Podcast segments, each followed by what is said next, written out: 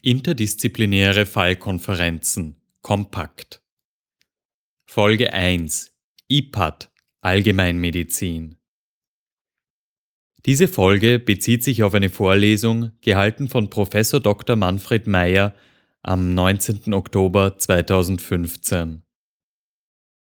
In der Vorlesung von Prof. Manfred Meyer wurde das Thema Allgemeinmedizin anhand der folgenden Punkte behandelt. Medizinische Grundversorgung, individuelle Betreuung, Problemlösungsorientierung, umfassende Betreuung, kommunale Ausrichtung und ganzheitliche Sichtweise. Punkt 1. Medizinische Grundversorgung. Die medizinische Grundversorgung wird in drei Ebenen gegliedert. Primär, Sekundär und Tertiär.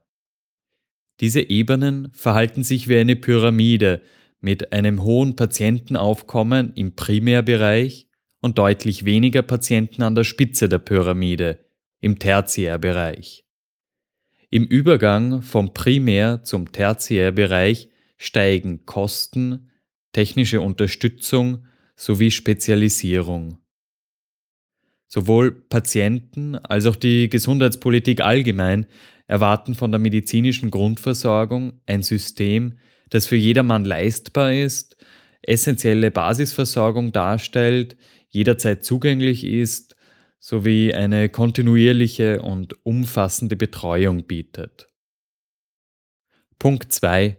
Individuelle Betreuung. Jeder Patient kommt mit eigenen persönlichen Zielen, Erwartungen und auch Ängsten sowie einem persönlichen Kontext, geprägt durch Familie, Gemeinde, Kultur, Religion und auch Beruf. Gerade bei chronischen Erkrankungen sind auch Krankheitskonzepte, warum jemand Beschwerden erleidet, äußerst unterschiedlich. Der aus Kanada stammende Mediziner Sir William Osler verbrachte seine wichtigste Zeit in Oxford und gilt als Wegbereiter der modernen Medizin. Bereits vor mehr als 100 Jahren formulierte er wie folgt. It is much more important to know what sort of patient has a disease than what sort of disease a patient has. Dieser individuelle Zugang, das Eingehen auf Stärken und Schwächen eines Patienten, ist eine Fertigkeit, die man sich aneignen sollte, um die Compliance und Adherence zu verbessern. Ein ebenfalls wichtiger Punkt in der Primärversorgung ist es, medizinisch unsinnige Dinge für bestimmte Personen nicht zuzulassen. Von medizinisch nicht unbedingt erforderlichen Maßnahmen wird abgeraten.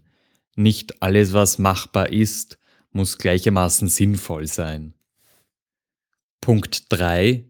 Problemlösungsorientierung. Welche Probleme existieren überhaupt?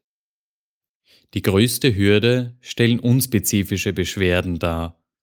Patienten mit lehrbuchartigen Kardinalsymptomen sind selten, unspezifische Beschwerden viel häufiger. Professor Meyer das Management dieser unspezifischen Pro Probleme so, dass man eben nichts übersieht, aber auch nicht alles abklärt, nur damit es abgeklärt ist und man es ausschließen kann.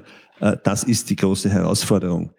Es soll auch eine möglichst gezielte diagnostische Vorgangsweise gewählt werden, äh, nicht ein Rundumschlag. Da machen wir die und die und die Tests und das gesamte Labor inklusive Elektrophorese und Immunelektrophorese, äh, sondern spezifisch das, was ich für eine bestimmte Untersuchung tatsächlich benötige. Auch das erfordert entsprechende Kenntnisse und Fertigkeiten. Das alles soll für den Patienten auch äh, natürlich akzeptabel sein. Um lösungsorientiert vorgehen zu können, wird die Kenntnis vorausgesetzt von Frühsymptomen, Wertigkeiten von Symptomen und Symptomkombinationen. Auch das Wissen über Wertigkeit von diagnostischen Tests, deren Sensitivität und Spezifität sowie die regionale Epidemiologie sind essentiell. Punkt 4. Umfassende Betreuung. Comprehensive Care. Die umfassende Betreuung deckt eine Vielzahl an medizinischen Bereichen ab, von der Gesundheitsförderung der präventiven Medizin mit Vorsorgeuntersuchungen und Screening über die klassische kurative Medizin, Symptombehandlung bis schließlich zur Rehabilitation und Palliativmedizin. Kommen wir nun zu einem kurzen Fallbeispiel. Habe da eine Patientin mitgebracht, die natürlich eine reale Patientin ist. Äh, eine Reihe an Diagnosen, äh, Menge chronische Erkrankungen, wie Sie sehen, mit entsprechender Medikation. Darunter nimmt sie auch Phenprocumon, weil sie eine, äh, einen Verschluss der Karotis rechts von 100 Prozent, links von 90 Prozent hat, nicht operiert werden kann. Ähm, und natürlich raucht die Patientin. Und äh, im Jahr 2005 wird ein Bronchuskarzinom festgestellt und im Arztbrief der Lungenabteilung steht drinnen, äh, das Phenprocumon wurde abgesetzt wegen Blutungsgefahr für die, äh, wegen des Lungenkarzinoms und äh, soll auch nicht mehr verordnet werden. Nun, die Patientin kommt wieder nach Hause. Wie würden Sie jetzt bei dieser Patientin als zuständiger Hausarzt Ihre Betreuung fortsetzen? Welche Optionen stehen nun zur Auswahl? Man könnte der Empfehlung der Lungenabteilung folgen und auf die Antikoagulation gänzlich verzichten oder auch wieder anordnen. Es könnte auch eine Überprüfung der Gerinnungswerte durchgeführt werden. Vielleicht bietet sich die Rücksprache mit der Lungenabteilung an. Oder doch lieber eine stationäre Einweisung zur Klärung dieses Dilemmas? Man muss das besprechen und äh, auch der Lungenabteilung das Dilemma klar machen, dass man in diesem Fall als betreuender Verantwortlicher Hausarzt hat mit dieser Patientin und das Risiko der Blutung durch das Lungenkarzinom entsprechend abschätzen zu können.